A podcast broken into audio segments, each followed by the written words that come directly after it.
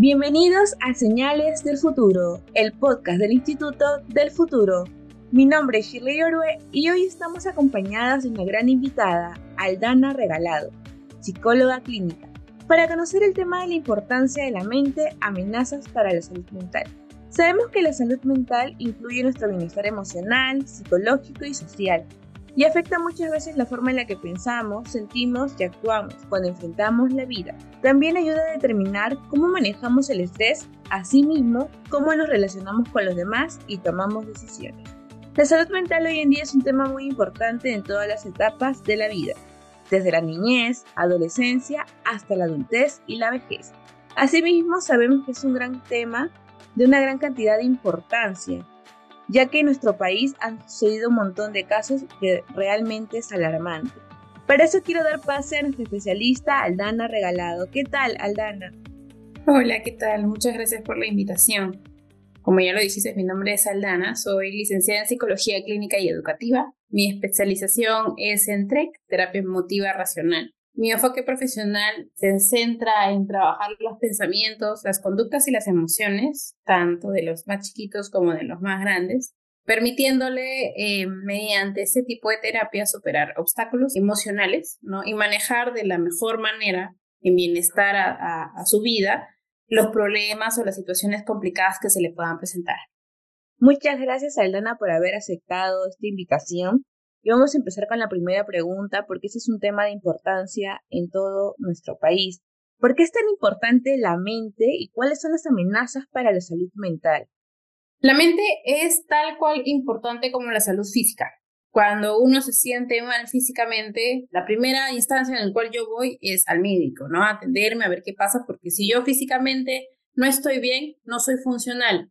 Al igual es la mente. Si yo no me siento o no estoy bien en la salud mental, necesito yo eh, buscar algún profesional así, de inmediato, para que sea atendido mi necesidad, ¿no? Es importante porque a través de la mente yo controlo muchas cosas, las emociones, los pensamientos, los comportamientos, mi rutina, mis hábitos, mi motivación. Entonces es importante que el día a día mi mente esté sana para yo poder ser funcional. ¿Y qué amenazas están ahorita? Bueno, post-COVID, ¿no? Ha venido un montón de situaciones en las cuales eh, pues la sociedad no ha estado muy preparada, que digamos. El estrés, la ansiedad, la depresión, el trauma, que donde un montón de personas han pasado durante ese tiempo de pandemia. Ahora, eh, no sé, pues hay más estímulos alrededor de las personas que generan otro tipo de, situaciones, de sensaciones, ¿no? Que no se están sabiendo manejar. Es por eso de que la salud mental en esta época está muy ligada al peligro, ¿no? Porque eh, vemos, no sé, que la tasa del suicidio está mucho más alta, que las personas que tienen depresión son mucho más altas, al igual que la ansiedad. Totalmente de acuerdo, Nana.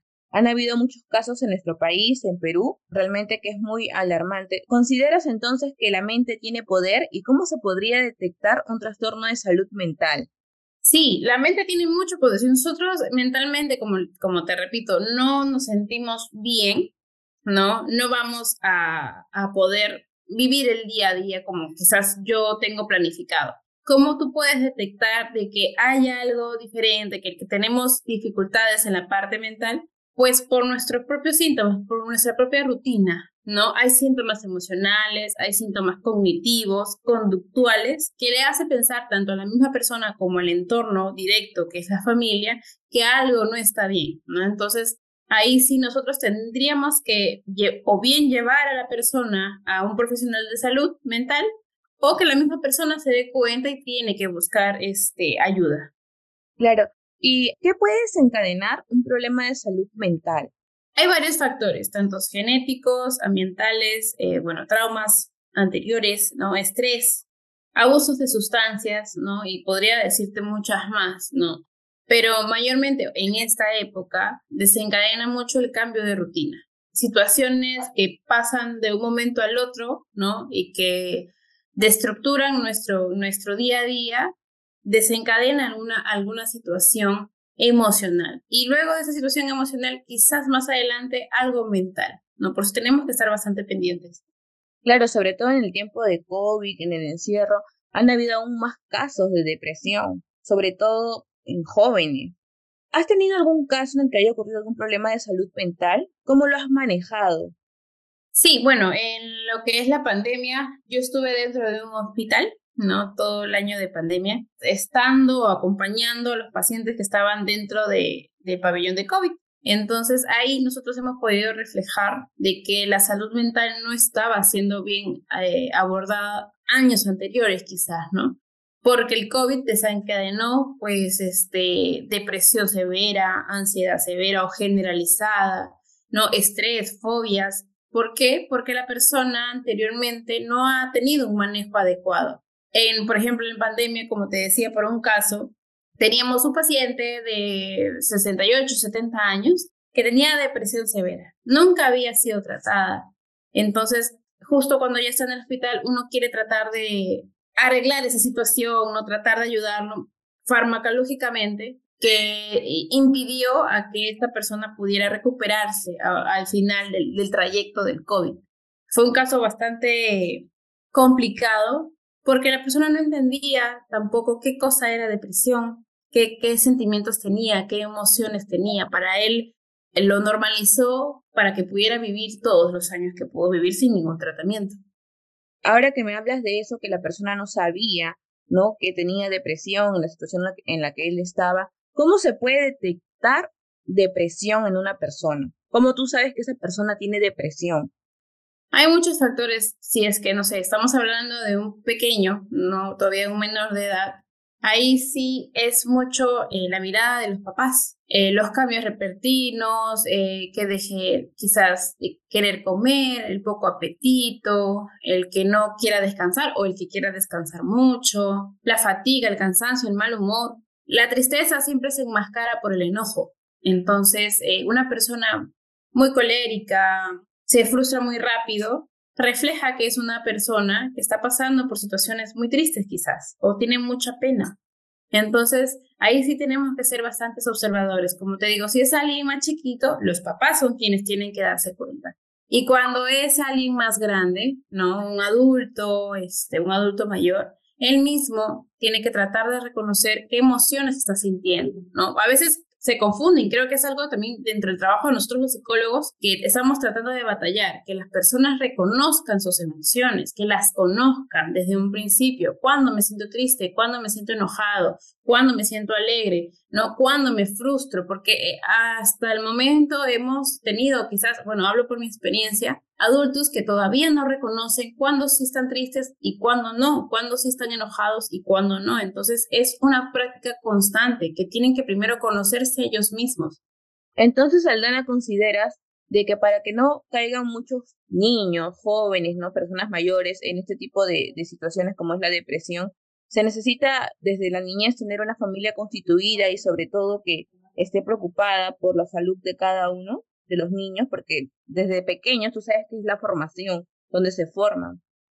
Sí, bueno, eh, dentro de las familias son los primeros pilares, ¿no? Para que un niño o un bebé, no sé, un infante crezca con las emociones bien establecidas, que son las primeras seis emociones que, que nosotros decimos que son las básicas, ¿no? Que las debe aprender a conocer y que debe reconocérselas, porque mi tristeza no es igual a la tristeza que puedes tener tú. Mi enojo no es igual al enojo que puedas tener tú. No es igual para todos. Es individual, es única para cada uno de nosotros. Entonces la familia sí forma un pilar importante. No necesariamente tiene que ser mamá y papá. Es la familia donde el niño esté. Abuelitos, tíos, mamá, papá, primos, X donde él pueda, o el niño o la niña pueda sentir y ver y reconocer todas las emociones sin mencionar que sean positivas o negativas, porque no hay emociones positivas ni negativas, simplemente son emociones.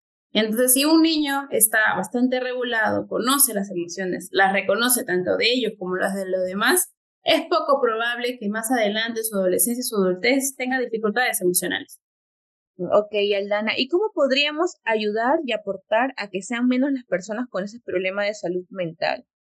Como igual creo que en general todos mis colegas me podrán dar la fe de que nosotros seguimos haciendo promoción y prevención de la salud mental, tanto en los programas de salud como en las postas en los hospitales, como en los colegios, que es ahora mis casos, como en, la consulta particular. Tratamos de siempre dar esta promoción a que eh, las personas sean más personas quienes recurran a nosotros, tanto los psicólogos como los psiquiatras, y puedan manejar los temas de salud mental. Yo sé que si, si en nuestro país sea más amplio eh, la voz de que nosotros tenemos que cuidar nuestra salud mental, tengo por seguro que de acá a unos años todos los índices, tanto de suicidios o como de trastornos mentales, bajarían. Pero por la poca información, por la ignorancia que podamos tener también muchos de nosotros, no lo podemos manejar de la manera adecuada. Y a veces es muy difícil cuando están en la adolescencia de que no un jovencito vaya y, realmente diga si necesito ayuda, porque muchas veces no quisieran ir a un psicólogo. Entonces, ustedes como psicólogos, tú como psicóloga, Aldana, ¿cómo manejas eso para que un adolescente pueda realmente, o sea, su, obviamente con la ayuda de sus, de sus padres, pueda este, tomar decisiones y decir, voy a, necesito esta ayuda, tengo depresión, ¿cómo tú lo ayudarías? ¿Cómo, cómo se da eso? Bueno, se, se necesita mucho eh, rapport, que es el, término que nosotros este, utilizamos para llegar al, al, paciente, sea niño, adolescente o adulto. La verdad, eh, en mi entorno, ¿no? Eh, no, no, hay mucha dificultad entre niños y adolescentes, porque sí, ya están tratando de tener esta consigna de que el psicólogo no es algo malo, sino que el psicólogo es un acompañante, el psicólogo es un guía, el psicólogo es una herramienta, ¿no? creo que más se le dificulta aún a los adultos, porque tienen esta consigna de que ir al psicólogo es que estoy mal, que ir al psicólogo quizás tienen esta vieja este, idea de que ir al psicólogo es porque estoy loco, que ir al psicólogo es porque tengo un trastorno. No, eh, tratamos nosotros de siempre, tanto a los chicos como a los grandes, indicarles, ¿no? Como te digo, que nosotros más que, pues, no sé, un médico, porque no somos médicos, somos un acompañante, ¿no? Yo, por ejemplo, en mi terapia particular, le digo, porque yo atiendo adolescentes y jóvenes, ¿no? Le digo, este, soy como un diario, pero un diario parlante, ¿no? Soy un diario en el cual te puede dar herramientas y que te puede dar una guía, que te puede dar estrategias para que tú puedas solucionar las dificultades. Entonces ahí como que puedo enganchar, pero cada uno de nosotros, cada uno de los psicólogos tenemos nuestro tipo de enganche. Y también, como repito yo en las terapias, si no hay un enganche conmigo, habrá un enganche con otro psicólogo. No todos los psicólogos somos iguales, no todos los psicólogos tenemos el mismo enfoque, pero la necesidad está, ¿no? De que debes acudir a un profesional de salud cuando tú creas conveniente de que ya tus soluciones individuales no se están dando efectivas. Claro, yo considero también de que sería bueno que en todos los colegios del Perú hay ese tipo de apoyo psicológico, que cada niño siempre tengo una evaluación psicológica para saber cómo está realmente, sobre todo cuando hemos tenido un montón de casos ahora en el Perú, como la chica que se, suicidó de, del Arcomar, no sé si tuviste, de la Costa Verde, perdón. Sí. Entonces son hechos que lamentablemente preocupan en la sociedad. Así que sería bueno, ¿no? Que en todos los colegios, no solamente en, los particulares o en algunos que están selectivos, haya ese tipo de ayuda. ¿Cómo tú te ganas la confianza de tus pacientes? ¿Cómo, ¿Cuál crees que se debería ser la relación entre los psicólogos y los pacientes para ganarse la confianza? Porque si bien es cierto, cuando tú tienes un paciente, me imagino que él te va a contar tus cosas y no es tan fácil para que tú puedas eh, obtener esa información. Claro, sí, hay pacientes que son muy abiertos, ¿no? Y pueden darte la facilidad de trabajar con ellos, pero otros que no. Entonces nosotros tenemos que moldarnos a ellos darle espacio día a día o bueno, sesión a sesión para que ellos encuentren eh, esa alianza con uno o esa confianza con, conmigo, en mi caso, para que puedan ir evocando los recuerdos o las emociones que han podido sentir o las situaciones en el por cual están acudiendo a la ayuda psicológica. No, no siempre, me, o bueno, en mi experiencia no siempre me he encontrado con un paciente que venga y me diga me pasa esto, esto, esto y el otro. A veces simplemente es una sesión de silencio o una sesión en la cual tiene que tratar de expresar sus emociones de acuerdo a cómo él se sienta, ¿no? Entonces, siempre la empatía o la flexibilidad está dentro de la terapia y depende mucho también del psicólogo, ¿no? Es cierto lo que también me comunicas, ¿no? De que en los colegios debería, debería, por ley, ver más de un psicólogo, pero en la práctica no se ve. En los colegios estatales no se ve. Yo he sido partícipe tanto de estatal como particular y es totalmente diferente. La diferencia es abismal.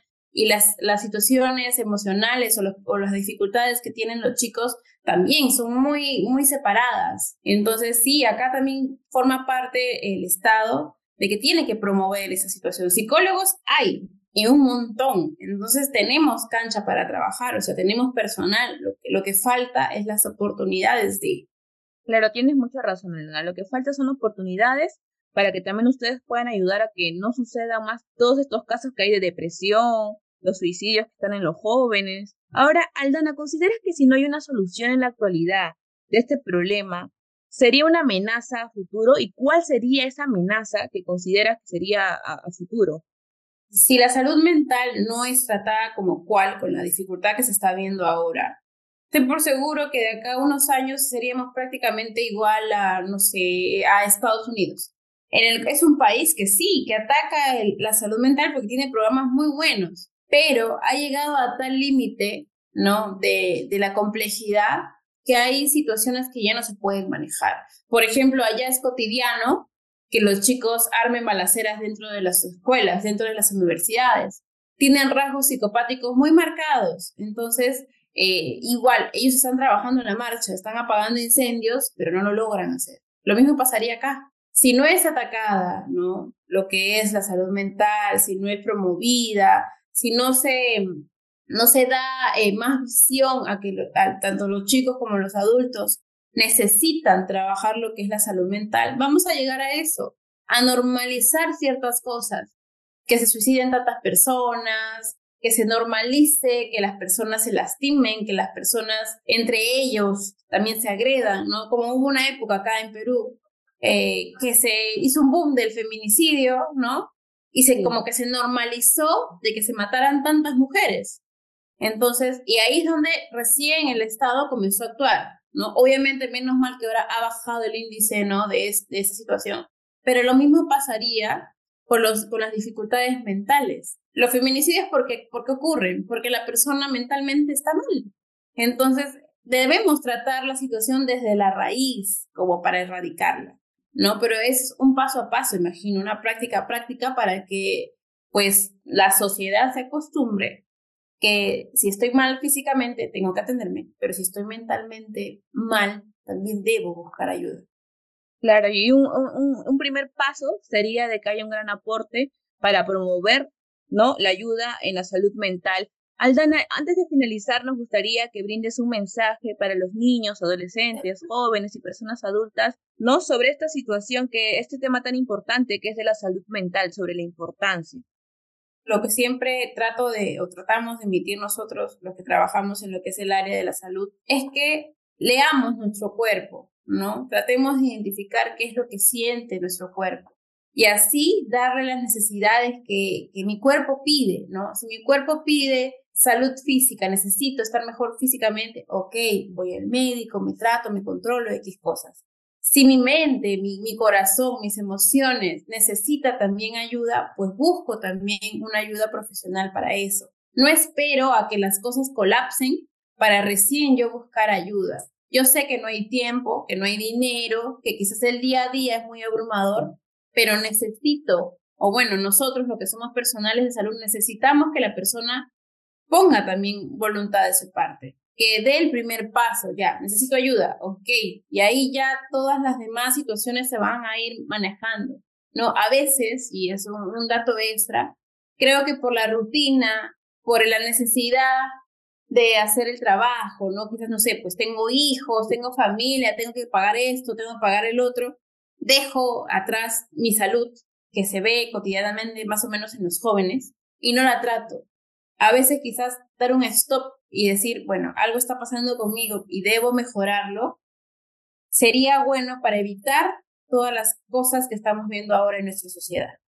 Muchas gracias, Aldana, por este gran aporte que has dado en este tema tan importante. Estamos muy agradecidos, sobre todo por su amabilidad de aceptar la invitación. Y a todos nuestros oyentes, nos vemos la próxima semana con un nuevo tema importante en Señales de Futuro y los invitamos a seguirnos a nuestras redes sociales. Gracias, Aldana. Gracias.